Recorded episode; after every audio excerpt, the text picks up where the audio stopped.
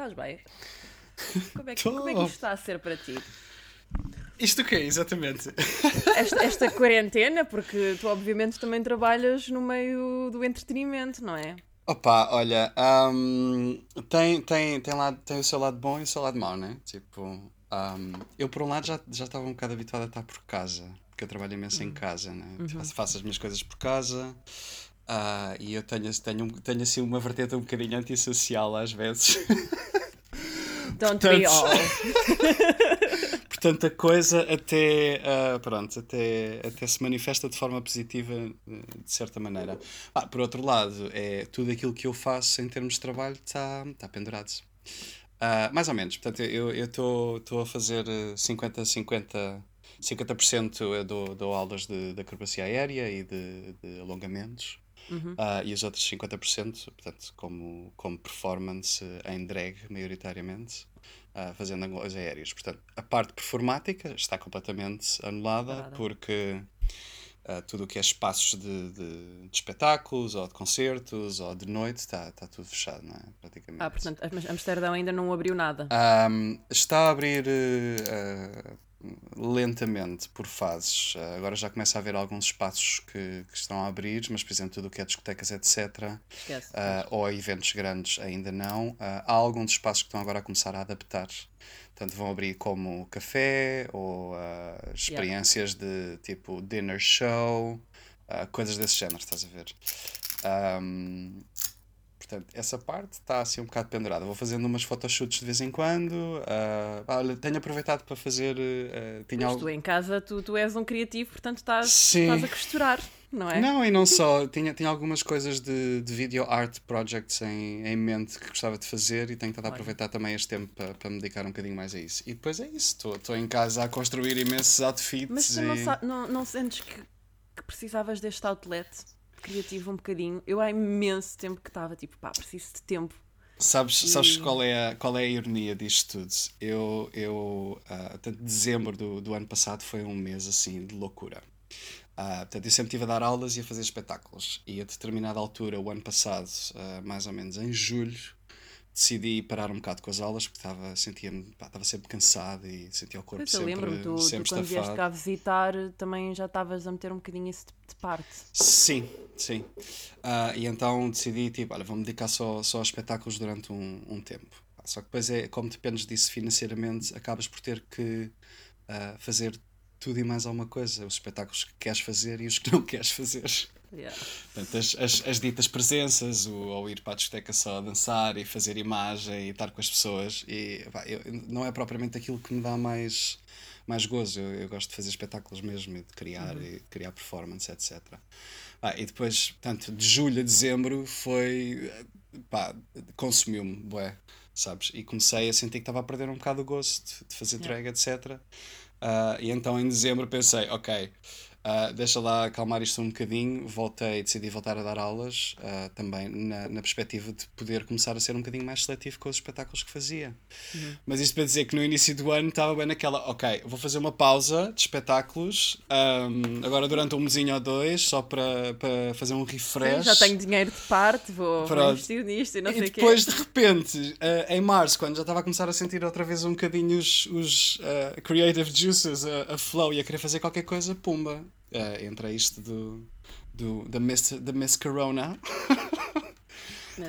um, mas sim, mas por um lado é bom, sabes? Porque eh, tinha algumas coisas. Eh, de tens sempre aqueles, aqueles projetos que queres fazer, nunca tens tempo. Um, coisas mais complicadas que precisas mesmo de tempo e tempo para pensar e sei lá, isto, isto é, as necessidades financeiras fazem-te andar a mil a hora e às vezes não tens tempo para criar realmente como queres criar com, yeah. com tempo e espaço. E sim, precisas de. Uh, os criativos precisam de sempre de algum tempo para, para poder pensar e, e experimentar e, cometer o erro e voltar a fazer e não sei o quê. Pronto, e, portanto, tenho estado a usar esse tempo mais para isso. Em termos de aulas, uh, o estúdio onde eu ensino fechou, não é? Também, uhum. mas nós continuamos a fazer uh, aulas online. Uhum. Portanto, sempre fui tendo ali um bocadinho de, de, de, atividade. Estava a fazer duas aulas por semana. Uh, e depois, por outro lado, sou privilegiado porque sempre continuei a poder ir ao estúdio quando, quando queria, me apetecia, para, para treinar e, portanto... Sim, é bom eles darem-te acesso ao espaço. Sim, uh, digamos que não, não, não, não fui das pessoas que teve mais, uh, mais uh, as coisas mais complicadas. até porque por aqui não houve lockdown total. Sempre, okay. sempre pudeste sair à rua, Uh, mas sempre houve a questão do distanciamento social, manter um metro Sim, e meio das pessoas. mas também é diferente, não é? E as pessoas, eu acho que também percebem a dimensão da, da coisa e têm, têm senso comum, têm mais senso Sim, comum que noutros ah, países. Uh, acho que as pessoas aqui em geral são. Um, não gostam que lhes digam o que fazer, uh, mas são bastante. Uh, cumprem bastante as regras. É, é um país de, de, de, regras e de cumprir regras. Portanto, as pessoas Uh, mantiveram, as, mantiveram as regras que tinham a manter, tipo as distâncias e não sei o quê, saiam à rua mais só para ir ao supermercado. Uh, pronto. Mas sim, mas é, foi bom tipo, não ser completamente lockdown, porque acho que isso, isso em termos de, de, de sanidade mental é, yeah. é, é, uma pressão no, na parte de trás da tua cabecinha, sabes? Um, sim. sim. Opa, aqui é tal coisa, aqui houve lockdown total, uh, nunca foi lockdown total porque o pessoal continuava a sair Pois. Não me fez muita confusão. Eu, eu ando a dizer que estou ok, uh, mas agora que estamos em julho, pá, ontem estava a falar com o meu namorado, com o Tyler, e era do género. Pá, yeah, agora é mesmo tipo day after day, tipo. Yeah. Eu, eu preciso de, de um estímulo qualquer. Porque, yeah. Sim, eu agora no, no fim do mês passado, portanto estamos em julho, em junho, fim do mês de junho, pá, das últimas duas semanas também já estava a dar um bocado em, em doido, porque é mais a questão do aborrecimento, sabes? É, yeah. Isto é muito bom, de, de teres ter tempo para trabalhares em casa e não sei o que, e fazer as tuas coisas e, e criar coisas manualmente sempre me dá uh, estímulo. Mas, epá, mas depois falta uma série de coisas, não é? Tipo a, a, social, a socialização, o poderes ir sair um bocadinho à noite, o beber um copo com os amigos e dançar para a discoteca como se não houvesse amanhã. essas uhum. coisas não há nada disso, não é? Tipo, tu estás nesta rotina parva de tipo, todos os dias parecem o mesmo, perdes a conta aos dias, não sabes se é segunda, terça, quarta ou, yeah. ou que mês é que estás. Um, yeah. Pá, entretanto, este mês uh, o estúdio já abriu, portanto já estou a dar aulas outra vez. Boa. Uh, com o distanciamento social, portanto temos um bocadinho menos de pessoas, etc. Sim, mas quer dizer, mas... tu também fazes aerials, já tem. Sim. já é um distanciamento. Sim, sim. Sim, mas já há um estímulo e já começam algumas coisas a acontecer.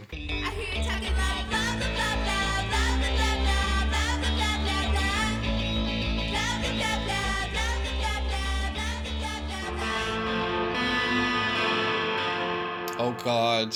Oh God. Oh God. Oi pessoas, esta semana eu estou com o Miguel Matias que conheci quando tirei a minha licenciatura, muito útil em naquele sítio, naquele sítio fantástico, maravilhoso, das paredes amarelas. de arte no Conservatório de Teatro e Cinema, onde o Miguel estava a estudar para ser ator. É verdade, é verdade, é verdade. Um, mas eu, aliás, eu, eu, não, eu não guardo grandes amizades, claro que, que, que tenho pessoas que conheço da, da escola, mas é, eu acho que comecei a ligar-me mais a ti quando tu também fizeste esse desconheci uh, Foi no descobrimento pós. interior. Foi no pós. Yeah. É. Foi no pós.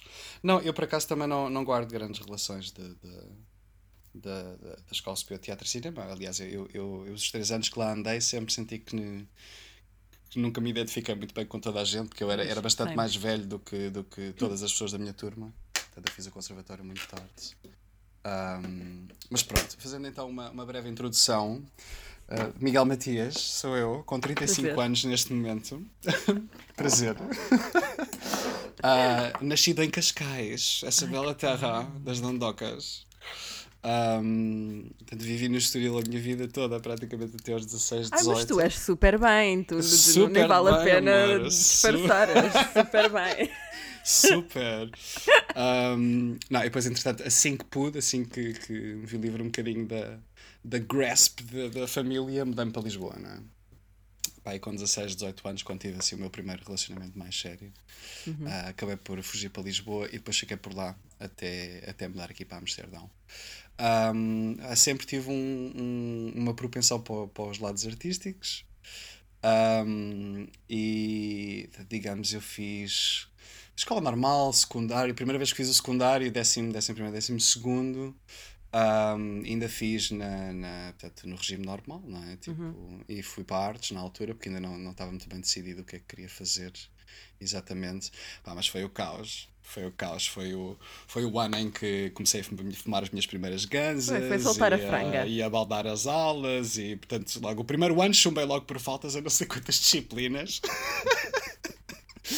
Uh, e depois culpei a escola, não é? Óbvio. Também, Liceu de São João, era só betalhada. Tipo, também, eu também não sentia que não me, identifiquei, não me identificava realmente com ninguém. E depois... Mas eu acho, eu, só esse conceito do chumbar por faltas eu acho absurdo, porque hum, eu, eu, se houvesse muito isso na, na, no conservatório, eu também teria chumbado. Sim. Porque pá, eu, eu não ia às aulas porque sabia que que não precisava das aulas. Eu sabia Sim. que se fosse ao teste, eu tinha competências suficientes para passar o teste. Sim, mas eu, conservatório, fiz mais ou menos a mesma coisa, porque eu também uhum. estava a estudar e a trabalhar ao mesmo tempo, portanto, as teóricas eu fiz a maior parte por exame. Os professores não gostavam nada, mas, uh, mas, uh, mas pronto, mas teve que ser. Um, não, mas voltando ao, ao, secundário, portanto, depois desse, desse, desse, primeiro, desse décimo ano falhado. Um, decidi mudar para, para o Liceu de Oeiras. Pior emenda do que o Seneto, a fricalhada toda. E eu depois, tipo, ok, pronto, olha, isto é, é, o, meu, é o meu espaço, mas pronto, eu aí gostei, gostei de estar. Depois, o primeiro décimo ano fiz, fiz na boa, estava concentradíssimo. Uh, e depois, quando cheguei ao décimo primeiro, logo no primeiro período, comecei a sentir aquele, aquela cena, tipo, outra vez não me identificar com ninguém, o uhum. que é que eu uhum. estou aqui a fazer? Tipo, isto não, não faz sentido Mas nenhum. tu estavas quê? Estavas em artes? Estavas em? Estava em artes, estava okay. em artes estava em artes. Um, e sim, depois ao fim do primeiro. Portanto, eu fiz três anos de secundário, sendo que o último ano que fiz foi esse décimo primeiro que parei ao fim do primeiro período. Disse, disse aos meus pais: pá, olha, isto não está a fazer sentido para mim, vou parar. E o meu pai, na sua tranquilidade, sempre diz-me muito bem, faz aquilo que quiseres e te apetecer da tua vida, mas não, não penso que vais ficar em casa sentado no sofá, vais trabalhar. Claro. Já, claro, mas era, era essa a ideia também. Portanto, nesse ano tive o meu primeiro trabalho no Pasta Café, nas docas de Santa Mar. Ai, nas docas. Opa, e foi, foi fixe porque, porque deu-me alguma independência e, e, de repente nesse ano percebi o que é que queria fazer. Foi nesse ano que decidi que queria ir para teatro e, e depois decidi, uh, no, ano, no ano seguinte, decidi inscrever-me na Escola Profissional de Teatro em Cascais. Uh, e entrei logo no primeiro ano. Ah, e foram três anos ótimos. Tipo, foi, senti que foi a descoberta Uh, é, a, a, descoberta do Miguel e, yeah, e, de repente aquilo tudo fazia sentido e todas as pessoas uh, faziam sentido e pronto. Uh, depois disso, depois da Escola Profissional de Teatro de Cascais, eu não queria ir para o conservatório logo, de maneira nenhuma, queria trabalhar. Um, e então tive dois ou três. Fizeste, fizeste o percurso acertado, não é? Eu tive de ir logo porque, pronto, pais, não é? Tens, tens de ter uma licenciatura uhum. para ser alguém, nha, nha, nha. mas. Yeah. Sim, eu sempre fui um bocadinho rebelde, sempre, sempre fiz um bocadinho aquilo que, que ia mais da minha cabeça menos do que, e menos uh, do que os meus pais queriam.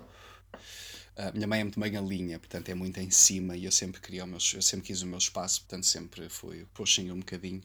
Portanto, essa parte da, da rebeldia sempre teve um bocadinho presente. Uh, não, e depois acabei por trabalhar em teatro assim que saí da escola de Cascais, pai, durante uhum. 3 ou 4 anos, mais ou menos. Uh, e cada ano o trabalho era cada vez menos, menos, menos, menos, menos.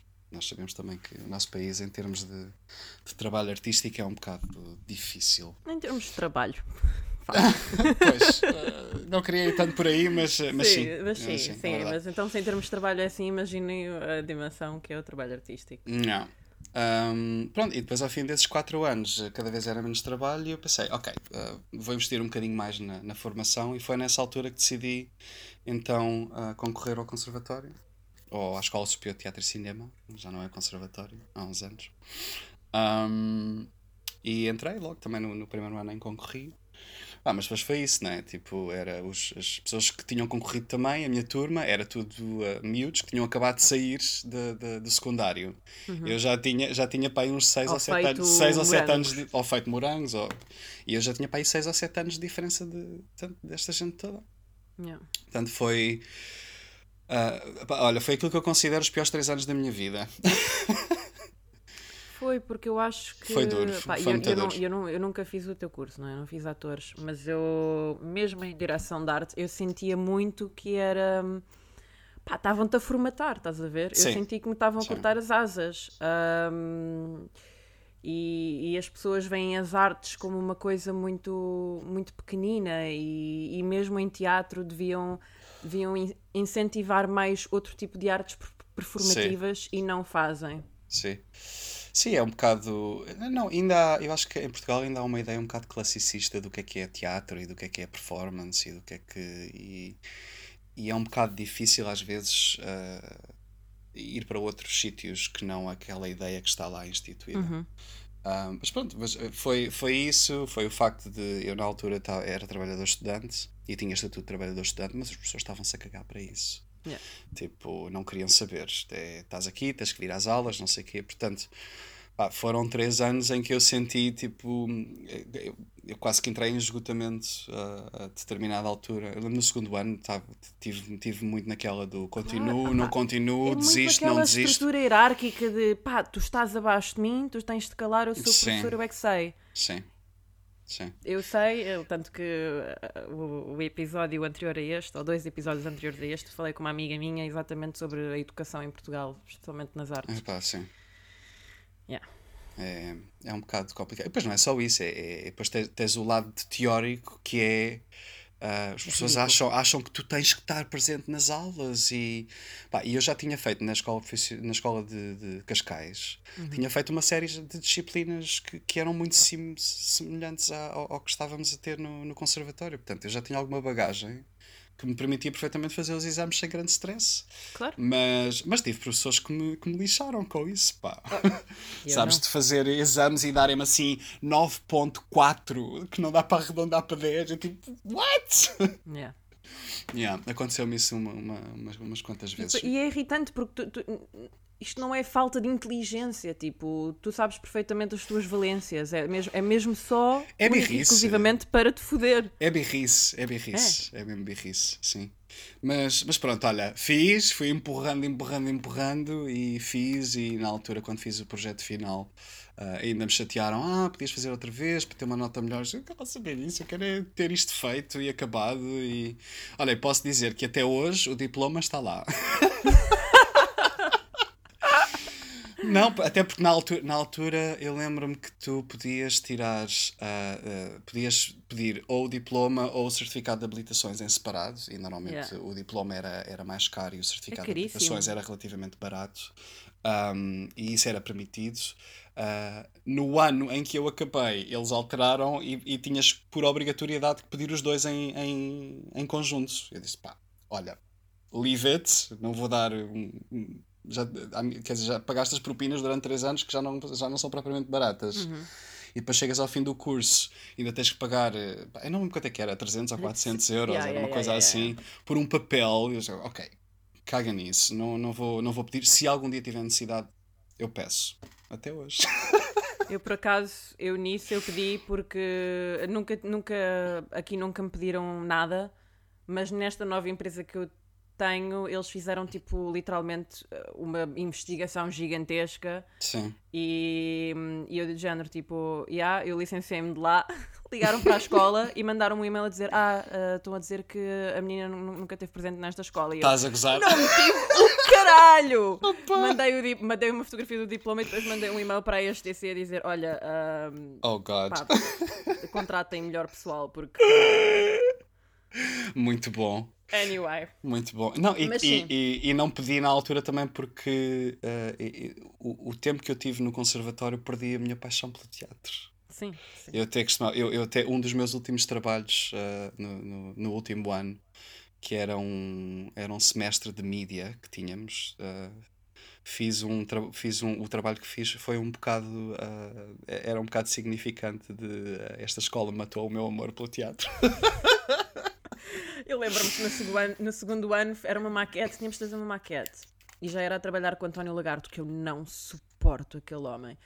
Um, e era para fazermos uma maquete sobre o último cabalista de Lisboa. Eu literalmente fiz uma maquete em que era um monte de cocó. E aquilo foi exposto. Oh, uau. Opa, enfim, mas, mas sim.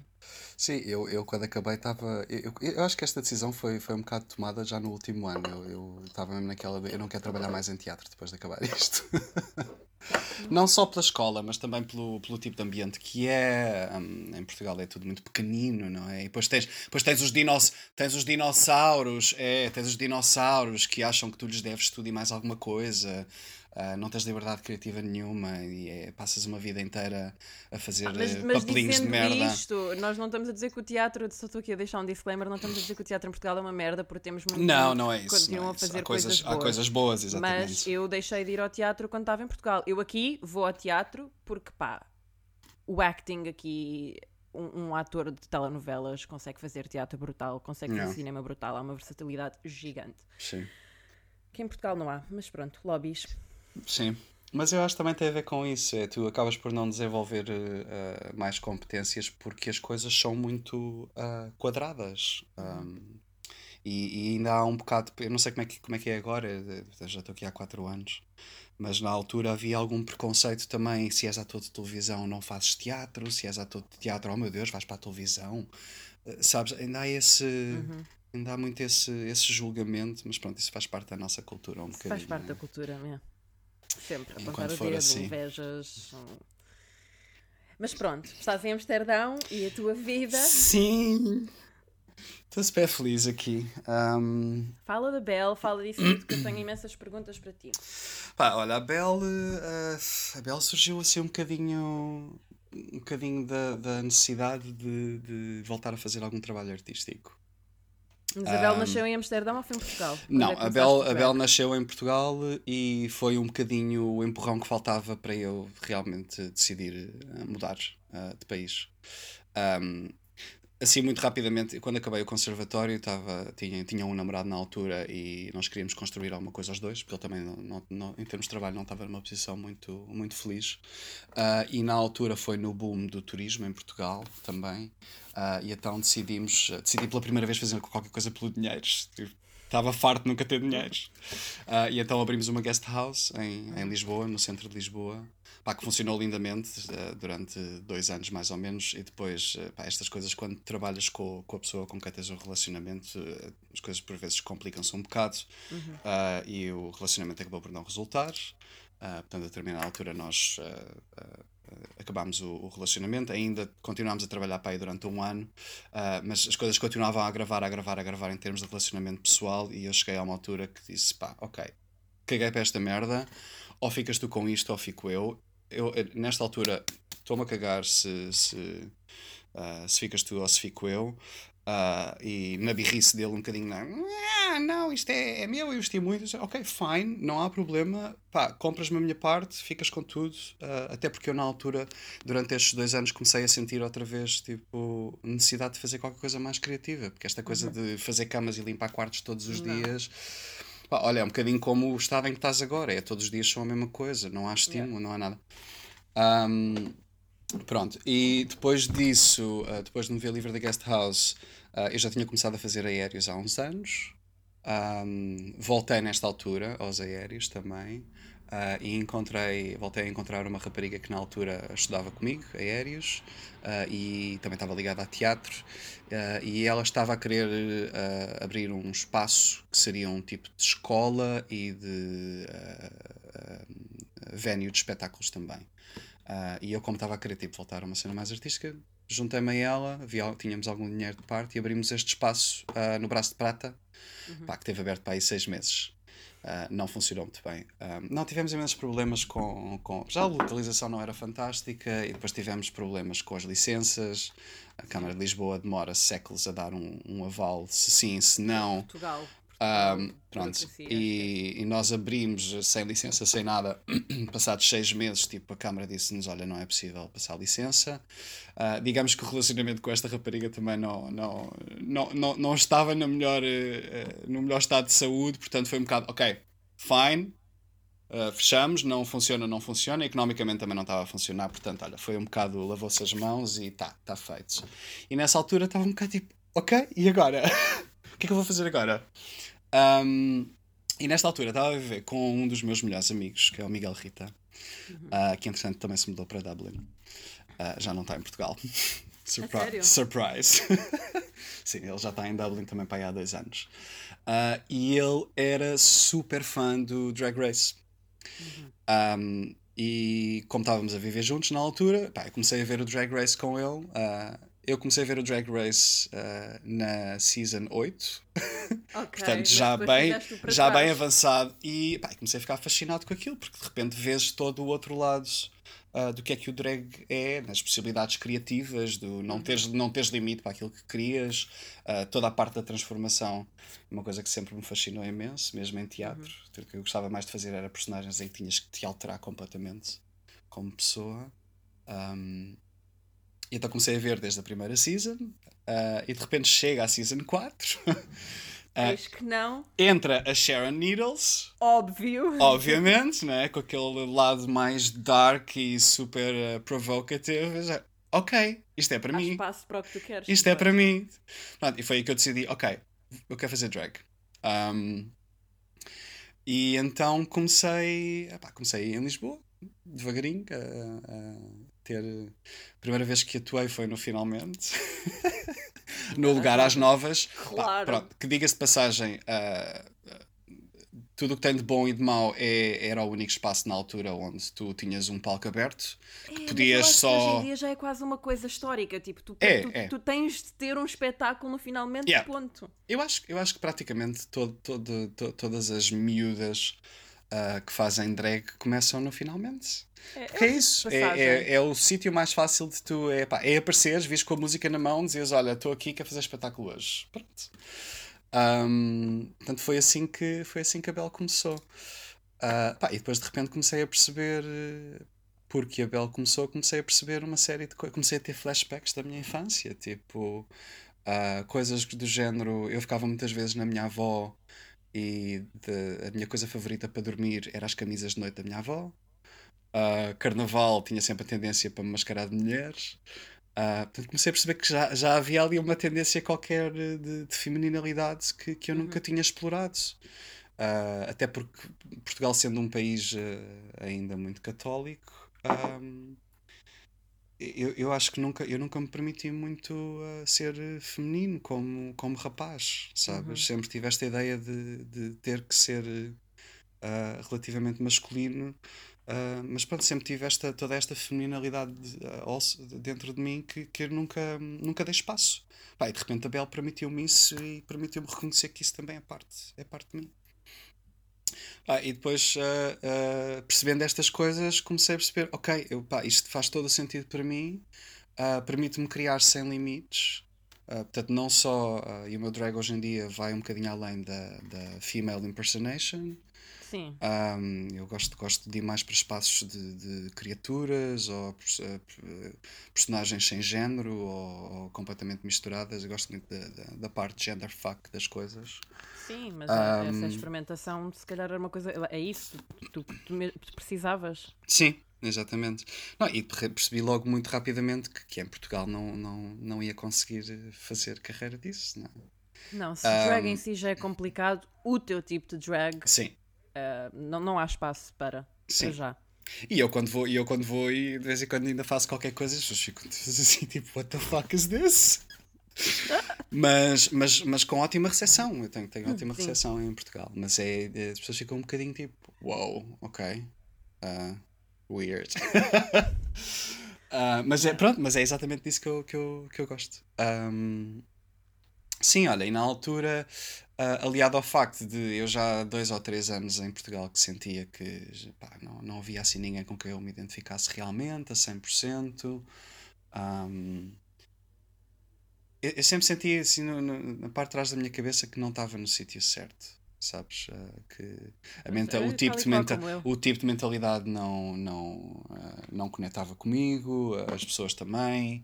Uh, Pá, às vezes só o ir no metro ou no autocarro e ouvir as, as conversas alheias, tipo, é, o mais constante a mim era revirar olhos, tipo, oh, God, really?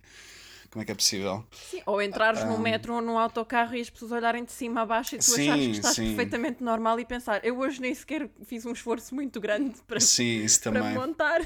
Mas eu ainda tenho disso, eu quando vou a Portugal às vezes de visita. Também eu, também Agora, eu. uma das últimas vezes que fui, portanto, eu tenho, tenho o meu piercing no septum Uh, e uma das últimas vezes que fui, fui ao Pingo Doce tomar o pequeno almoço. uh, o belo do menu por 2,5€. Sim, é ótimo. e está uma senhora ao meu lado, assim, a olhar, assim, muito, muito, uh, muito espantada, a olhar para mim e, pá, sem, sem repúdio nenhum, tipo, pergunta, ai, desculpa, isso não lhe dói.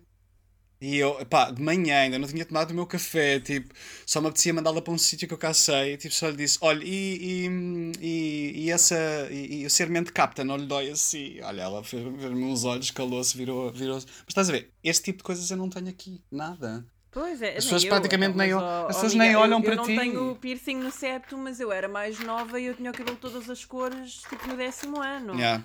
Um, e eu achava que, que, parecia normal. Agora eu que tenho o, o pescoço tatuado, sim, que, literal, sim. aliás, eu, eu, eu faço, eu quando vou visitar, quando vou visitar a minha família, quando estou em Portugal, eu faço um esforço ainda maior para me montar ainda mais e para chocar mais as Provocação, pessoas. sim, sim. Tipo, pá, e se, e se me mandarem qualquer tipo de, de boca, eu mando para o caralho. Yeah. Porque, Yeah. porque, porque estou above it, estás a ver? Já, tipo, não.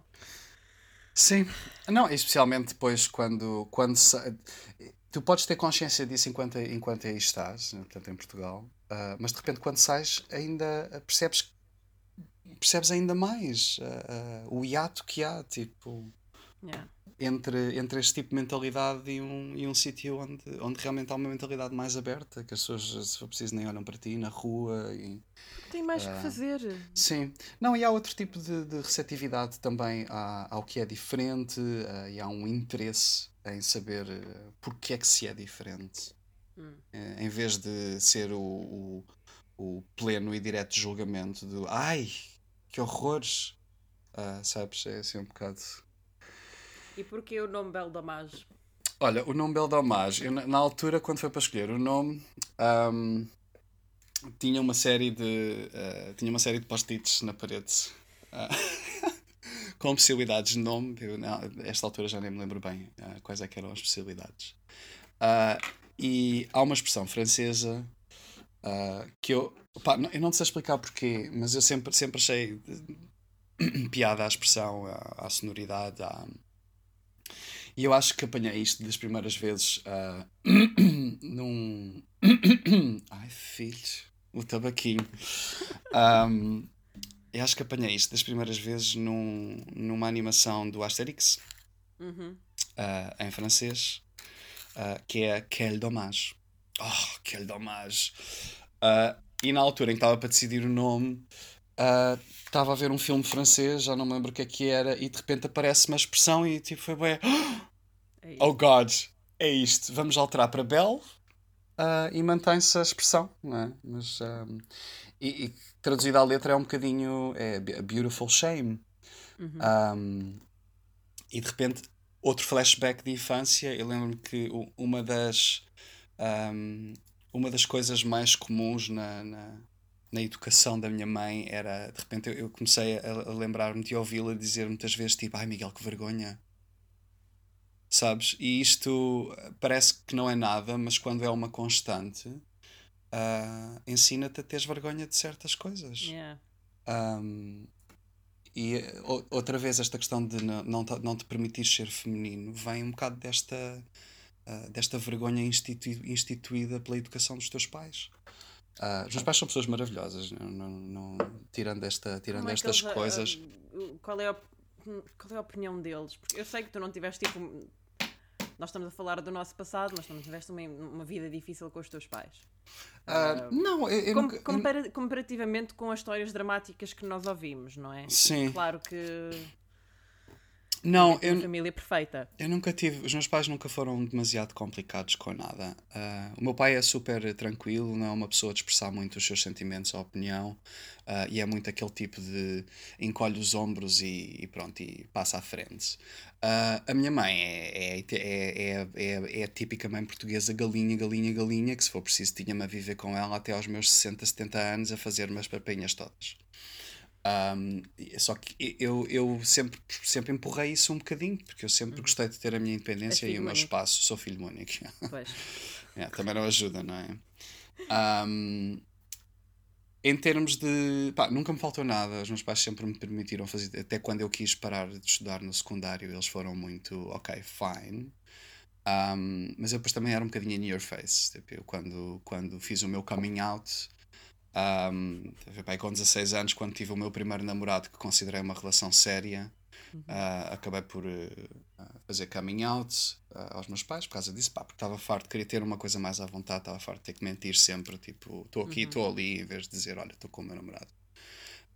e na altura Uh, portanto, tive que educar um bocadinho os meus pais. Eu lembro-me de estar no trabalho, ligar à minha mãe: Olha, vou agora ter com, com o Fernando, meu namorado, um bocadinho. Ai, ai filho, não, não, não chames isso. Eu disse, não, mãe, mas é exatamente isso que é. Portanto, tens, tens que te habituar um bocadinho a. Pronto, ok, está bem, está bem. Um, mas pronto, a partir daí, tipo, eles sempre conheceram os meus namorados todos, eu levava-os lá à casa, jantávamos e sempre tivemos uma boa relação. Okay. Um, não, aquilo que, que, eu, que, eu, que eu acho mais em relação aos meus pais uh, é é esta dificuldade, uh, porque eles sempre foram boa onda e sempre foram relativamente tranquilos e sempre aceitaram as coisas. Um, nunca te dão aquele espaço para fazeres o corte a sério, não é? Tipo, quando tens uhum. pais que são, uh, pá, que são agressivos ou que, ou que são abusivos, etc., tu eventualmente tens aquele espaço para cortar mesmo e fazeres a uhum. rebelião a mil por cento. Uh, eu sempre estive neste, neste meio Limbo. termo, estás a ver que é, não tenho razões realmente para cortar ou para me revoltar completamente contra eles, porque eles sempre foram mas tens uma vida pais fixes, parte mas, da, da mas, há, há, mas há coisas que pronto, que faz parte desta cultura portuguesinha uh, de, de ter vergonha dos outros e o que é que as pessoas vão pensar e uh, eles sabem da Bel? Eles sabem da Belle, sim, sim. Tanto a minha mãe como o meu pai. Uh, história engraçada, uh, a minha mãe acabou por saber da Belle porque eu, uh, quando, quando comecei, fiz logo, um, fiz logo um perfil para a Belle no Facebook. Uh, e postei um vídeo e, e lembro da minha mãe comentar: Ah, havia um vídeo qualquer de uma amiga tua a fazer uma performance. e eu comecei-me a rir e disse uma amiga minha: Vê lá o vídeo outra vez, vê lá com atenção. E ela viu assim. Pois é, é, ela é um bocadinho parecida. Ela, é um, é, ela é um bocadinho parecida contigo, não é? Tem umas, umas tatuagens parecidas contigo. Vê lá outra vez, vê lá mais uma vez. Ela diz: Peraí, peraí, és tu! e assim sou eu. Uh, e ela não, se manifestou muito uh, acerca disso, mas eu percebi logo no semblante que houve ali um, um, um desconforto sabes? Mas e... se calhar, eh, e tu dizendo que ela é uma mãe galinha, se calhar é, foi o desconforto da preocupação.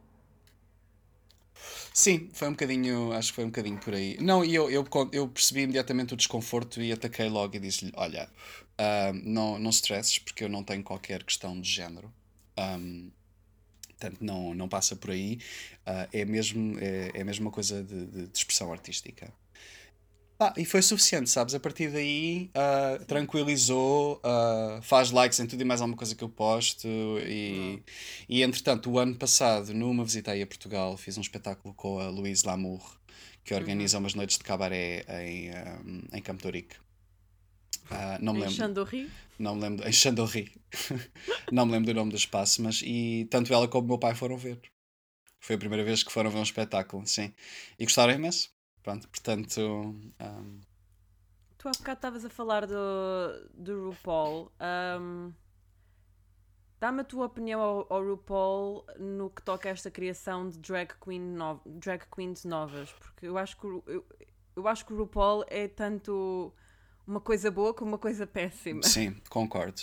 Concordo. Não, eu acho que o RuPaul foi importantíssimo um, na, em pôr eh, o drag uh, um bocadinho mais visível e a mostrar também uh, não só aquilo que tu vês no palco, mas o que está por trás e as potencialidades de criatividade que, que o drag oferece. Isso é super importante. E ensinar a história, não é? E ensinar a história, e portanto, isso é, é importantíssimo, de facto. Portanto, e de repente o, o, drag hoje em dia é uma coisa perfeitamente. Um, ai, como é que se diz? Um, comum, Vá, sim. pronto, é, é mainstream. É, mainstream. É mainstream. Pronto, agora de repente tens, tens o drag mainstream, que é o drag que vês hoje em dia no RuPaul. Uh, o lado mau é, é, é demasiado é que o, o programa não eu acho é que o programa tornou-se uh, eu acho que inicialmente era mais acerca de talentos e entretanto uhum. é um reality show é mais acerca de, dos dramas e dos conflitos e etc um, e mostra-te uma parte muito limitada do, do, do que é drag. Um, Portanto, é aquele hiper. Sim, eu ainda não é... vi lá nenhuma. Tipo, está bem que, que eu gostava muito da Sharon Needles, mas eu ainda não vi lá nenhuma Belle Dommage, ainda não, não vi nenhuma não. Cirque du Soleil drag. Quer dizer, tínhamos a Iggy Oddly. Já vais tendo algumas coisas mais cerca, tipo a Sasha Velour, já é assim um bocado mais artística, e a Ivy Oddly, mas, Ivy. mas ainda é ali um bocadinho dentro daquele espectro do uh, estranho, weird, mas aceitável. Sabe? Sim, sem, sem, ser muito sem ser muito provocativo. Sinto eu sinto que. Pá, eu não conheço muitas drags hum, pessoalmente, mas pelo que eu vejo, especialmente em Portugal, houve muita gente ali que foi influenciada pelo RuPaul e the looks are on point. Tipo, visualmente Sim. são lindíssimas, mas não há o conteúdo. Tipo, Sim. eu para mim, por muito que tu sejas uma comedy queen, uma looks queen tu, a performance tem de estar sempre lá. Sim, eu concordo inteiramente com isso. Acho que outra coisa que o RuPaul trouxe foi esta ideia de um, do drag uh, ser mais imagem do que conteúdo uh, slash performance. Eu, como venho de teatro, sempre para mim o, a, a, a tónica está na, na, na, performance e no conteúdo e no que tu apresentas em palco. Um, e de repente tu hoje em dia tens, uh, tens sei lá, mais de 60, 70% se calhar do drag que existe é, é, é muito de Instagram, de imagem, make-up skills, etc. Depois põe-as em palco e, pá, e, e, não, não, não há nada, não passa nada, não há energia sequer, não... não um, eu sou muito mais... Um, eu fascina-me muito mais ver um, um, uma pessoa que é forte no palco e que te transmite alguma coisa, mesmo que a make-up seja terrível ou outfit ou etc. É, mas, é que, mas isso não me importa. Eu não me importo com Butch Queens, eu não me importo com Messy Queens. Yeah, eu também não, de maneira nenhuma. Eu acho que tem muito mais valor aquilo que tu trazes e expões no palco do que, do que propriamente a imagem. Uh, mas pronto, idealmente, se tiveres os dois, ainda melhor, não é? Claro. Uh, mas sim, um, é, é, é, um bocadinho isto. Não, eu pergunto isto porque quando eles lançaram o Drag, o Drag Race UK, Pá, e eu estava entusiasmadíssima. Porque o drag que eu vejo aqui é tipo Mary Poppers, estás a ver? Sim, é, sim, sim. é Bearded Queen. Sim. É, é a rainha com o pelo no peito, com busted tights, com tudo. E, e não houve nenhuma assim. Achas? Tipo, uma que era de Hackney, que tinha um bocadinho de pelo no peito. Yeah. But that was it. E, e, e Sim, a, a, claro a Crystal. continuo a ver, porque é, é, é a Crystal, exatamente. Yeah, yeah. Um, eu continuo a ver porque, mesmo sendo um reality show, it's entertaining. Uhum. Mas looking back, o, o, que o programa foi com, com, sei lá, com a Sharon Needles, com a Bianca Del Rio e mesmo com a Dor Delano, uh, e o que é agora. Sim. É Sim, é muito plástico hoje em dia. Mas, mas é, é engraçado, eu, eu, por acaso, a ideia que eu tenho da, do drag uh, no UK, e eu não, não conheço assim, um, não conheço muito, uh, mas eu a ideia que me deu é que no UK, apesar de tudo, uh, o drag é mais acerca do, do, do, palco do que propriamente da imagem. E isso, isso para mim foi logo tipo, e uau! As, e as, as image queens são igualmente boas no palco, porque eu sou tipo a maior fangirl da, da Juno Birch que é basicamente uma, uma queen inspirada por Mars Attack e pela Jennifer Coolidge. Yeah. Tem um Instagram incrível, mas depois faz uma performance igualmente incrível no palco. Yeah, exato. Sim, mas eu acho que no UK tens muito mais isso do que, no, do que nos Estados Unidos. Um, mas é engraçado dizer isso, que eu, eu, apesar de tudo, acho que o, o Drag Race UK foi um bocado lufado a dar fresco. Porque, sim, sim, foi. Que eu acho que elas têm todas muito mais qualidades performativas do que, sim, do que muitas americanas. A bag of chips era giríssima, a bag of chips era a bag of chips, British. A bag of chips é demais e aquela make-up eh, às vezes era um bocadinho. Yikes. Mas faz parte. Mas, mas aquilo funciona, funciona é porque ela em palco tem, tem qualquer coisa. É. Agora um pequeno à parte, uh, tens, não sei se já viste o Canada Drag Race. Vi o primeiro episódio. Meu primeiro episódio. Opa, eu acho que aquilo é tão messy que works. Sim, posso dizer assim, dos, dos que eu gostei mais e que fiquei Jimbo, logo. obviamente. Yeah! E a Scarlett Bobo, yeah! obviamente. A Scarlett Bobo eu conheço pessoalmente. Ela vem cá, ah! ela, vem ao, ela vem aqui a Amsterdão de vez em quando. E é uma circus queen, como eu. Exato. Ela faz, exato. faz, faz aéreos, etc. Eu duvido que ela tenha espaço no RuPaul para fazer aéreos. Estou um bocado curioso para ver se isso vai acontecer ou não. Mas, mas sim, o Jimbo foi o momento em que o ele Jimbo entra é com aquele ar lá. Ah, what am I doing here? Todo BDSM ah, maravilhoso, maravilhoso. Maravilhoso. É isso. Um, pronto, era para isso. Mas sim, eu, eu sou, toda, sou, toda, sou toda a favor dos weirdos e uh, eu, eu neste momento faço aqui, aqui na, em Amsterdão faço parte de uma house que é a House of Hopeless, uh, que é all the misfits and weirdos and nós somos todos super diferentes uns dos outros.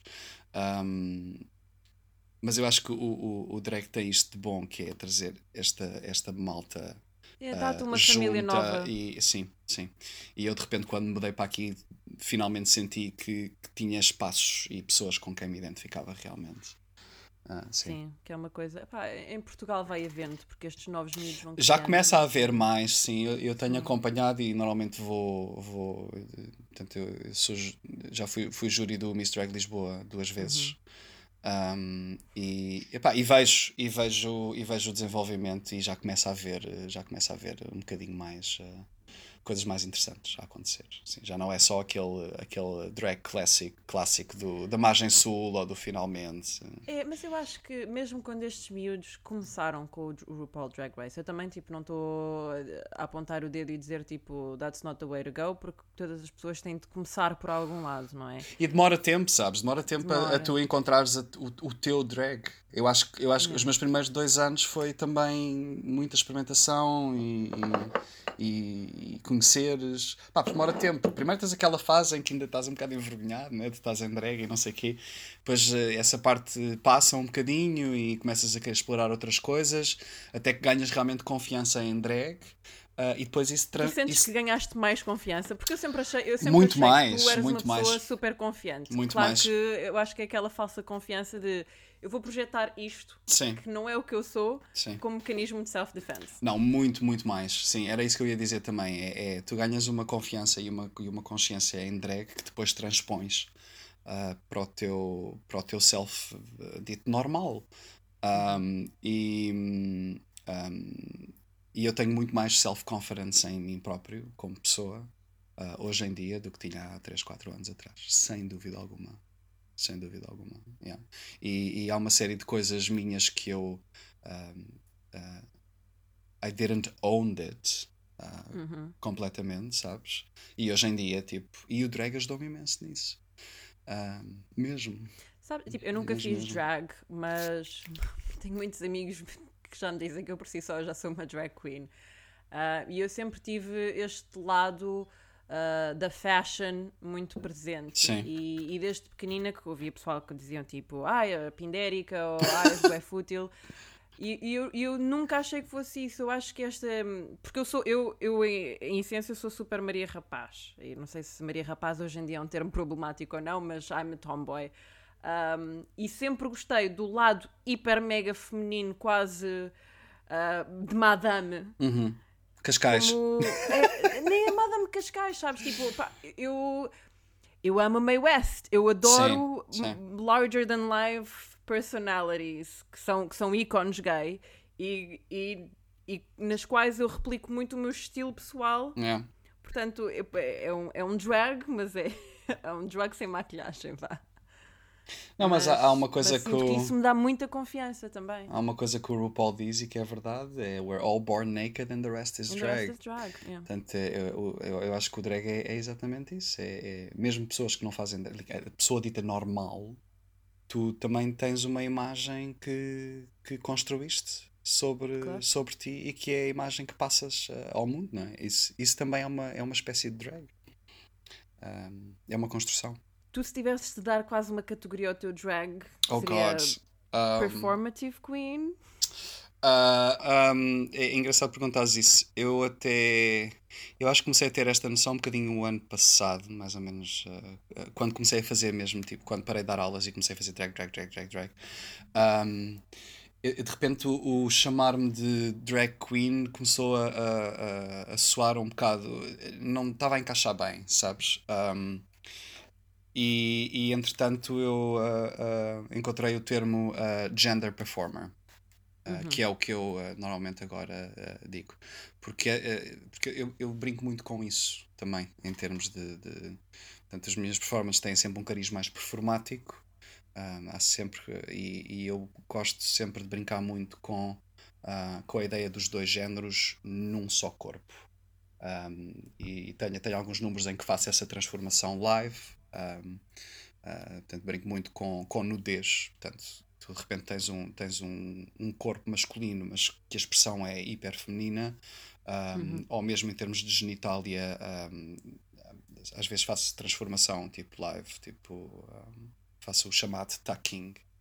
Um, que, é, que é, mas acho piada porque isso é um termo que tu consegues vender em sim. Amsterdão, mas que, mas que em Portugal é um bocado mais difícil. Ficava, sim, sim. Yeah.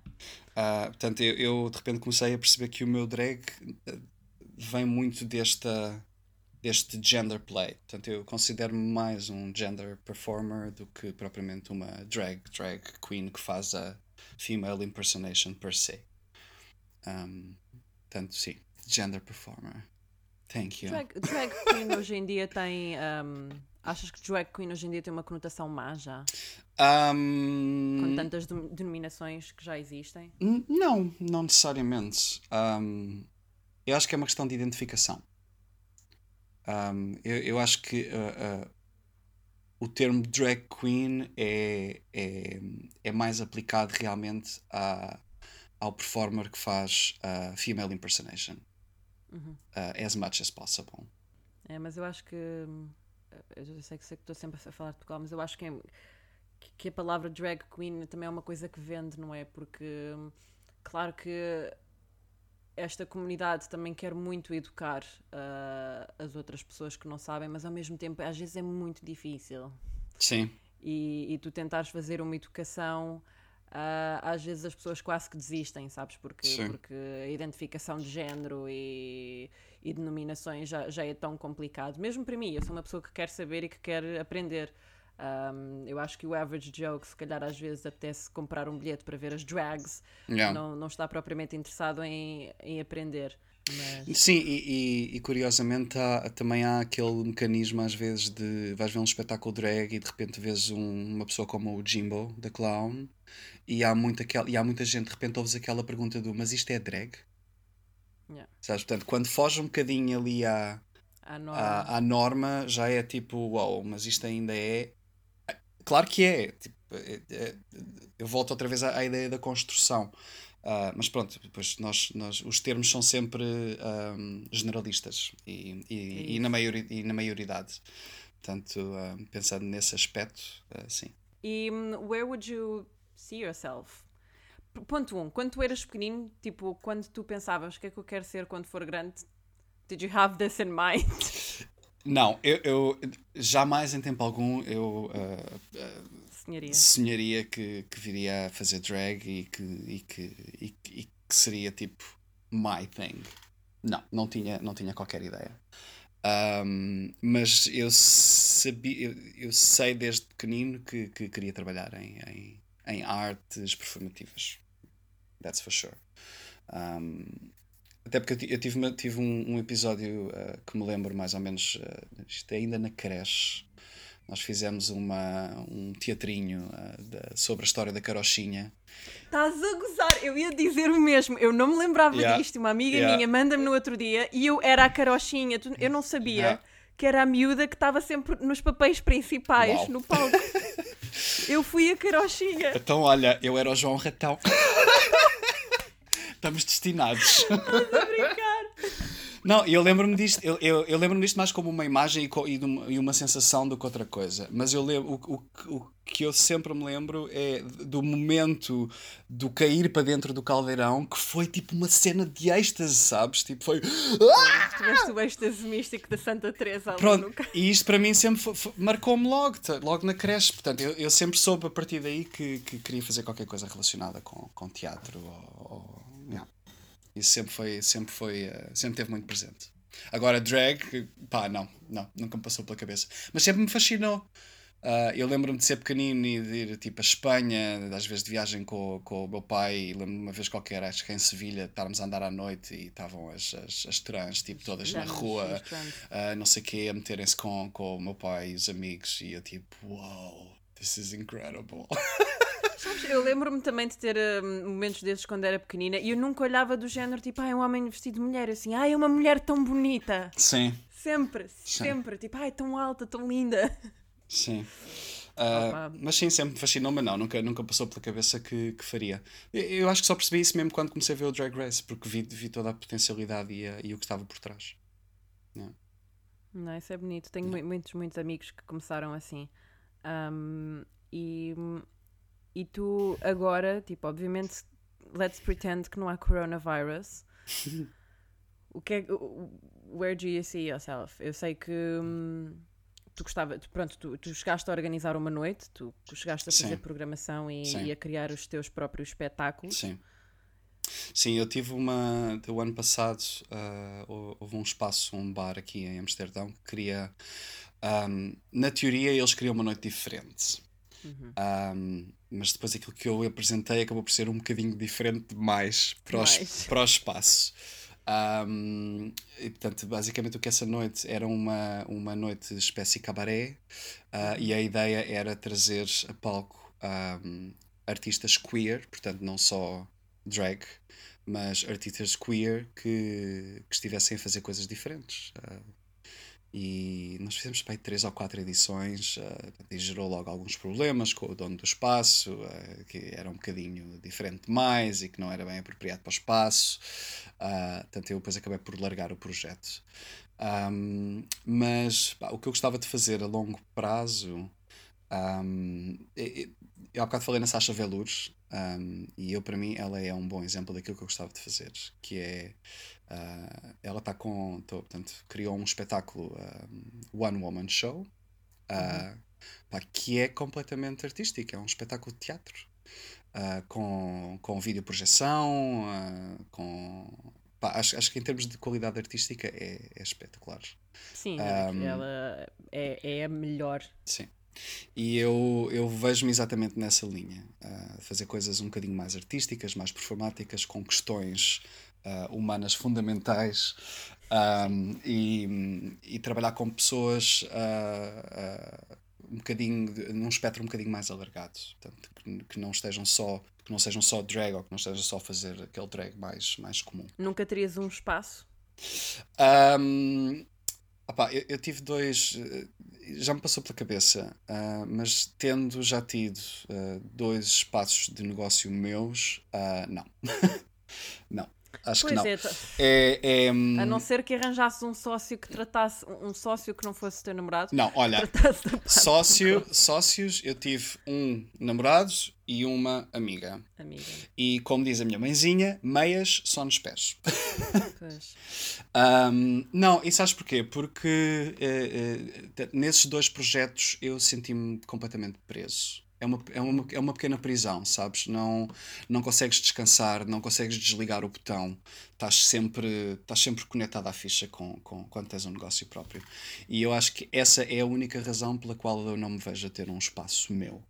Uh, até porque acho que se isso acontecesse, eu ia ter que deixar de fazer uh, espetáculos como faço e focar-me mais uh, depois na parte, na parte da gestão e, e da programação e etc. E isso é uma parte que eu não quero, que eu não quero deixar de, de fazer. Eu prefiro ter menos dinheiro, mas fazer aquilo que, que, realmente me dá prazer e me dá qualquer coisa de volta do que, yeah, do que, do que ter do que ter muito dinheiro. Não, eu, eu ficava muito feliz se, se conseguisse estabelecer um, uma coisa de fazer uma criação uh, um bom espetáculo, um ou dois por ano, e andar a viajar uh, com o espetáculo. Yeah, isso seria o ideal. Um... Ser literalmente um circo itinerante. Mais ou menos, sim. Não, não uh, quando digo circo, tu percebes. Uh, e uma coisa que eu quero continuar a fazer até que o meu corpo me permita é dar aulas, porque, pá, porque eu adoro. Eu, eu sempre tive esta. Uh, eu tenho um bocado uma veia de ajudar as pessoas e de. Uhum. Uh, e realmente e o dar aulas de repente ajudou-me a focar essa necessidade que eu tenho né, de, de, estar lá para as pessoas e de eu sou um bocado pleaser. Um, e de repente o, da, e o dar aulas sabem sabem da parte dos drag sim sim sim sim perfeitamente. Tanto que eu quando eu quando deixar quando deixei de dar aulas em julho eles uh, juntaram-se todos e ofereceram-me uma prenda que, que foi uma wig. Opa, que foi uma wig. Yeah, yeah, super sweet um, last question tu, é, tu és. Um, já foste drag mother, és drag mother, ajudas pessoas que estão a começar drag? Um, eu tenho. Um, tenho três drag daughters. Uh, mas curiosamente, as drag daughters que eu tenho são uh, pessoas comuns, uh, que, que não são propriamente. Uh, não, são pessoas que nunca quiseram fazer espetáculo ou fazer uh, carreira drag. São pessoas que gostavam de se montar um dia Sim. só para, só para sentir o power of drag. Sim, mas é automático. Portanto, assim que tu tenho... uma pessoa, tu sentes logo uma diferença Sim. gigante tenho na, na, confiança. Duas amigas minhas e, e um rapaz também. Portanto, até agora é, é isso. E algum conselho que deixarias a alguém que, que já ponderou fazer drag ou que não tem confiança suficiente? Uh... Sim, um, já, aliás, eu, eu, há, há várias pessoas que, que, que, se aproximam de mim às vezes depois do espetáculo, etc., e dizerem-me tipo, pá, eu gostava tanto de fazer, uh, já me passou pela cabeça, e normalmente o que eu digo é: olha, se passou pela cabeça, então é para fazer. porque, porque só te vais arrepender se não fizeres. Um, pá, e as coisas demoram tempo. Uh, é uma questão de insiste, não interessa se a maquilhagem está má, é, é, é fazer, fazer, fazer, fazer, fazer. Uh, pá, e fazer nem que seja uma vez, só para só para perceber claro, o que é. Tu a primeira vez que fizeste drag, tu não, não apareceste assim como estás a dizer. Eu acho que mesmo assim, eu acho que mesmo assim a primeira vez que fiz não estava muito mal, mas, mas sim, em comparação com, com, em comparação com, com hoje em dia é, é, um, é uma diferença brutal. Mas é isso, é, é a prática. E é um investimento também. E é investimento, sim, sim. Uma, uma, peruca não é barata, não, um frock não, não, não, é barato, as maquilhagens. Nada, nada é barato. maquilhagem do chinês, vocês querem maquilhagem boa. E não é só uma questão de, de, produtos ou de, de roupa, ou de, é o tempo é muito tempo. É muito, é, tens que investir muito tempo do teu tempo. Um, mas sim, mas é, é, eu acho que é, é, super, é super gratificante. Porque de repente, nem que seja uma vez, tu de repente veste como nunca te viste na vida, dá-te uma percepção uhum. completamente diferente daquilo que tu és e que podes ser. E, isto, e só isto é super um, uh, self-valuing, sabes? É, uhum. É, eu posso ser muito mais do que aquilo que, que me permite ser ou, ou que penso poder ser. E só esta, só esta consciência é. É, é, é um. É life changing. É life changing mesmo. mesmo.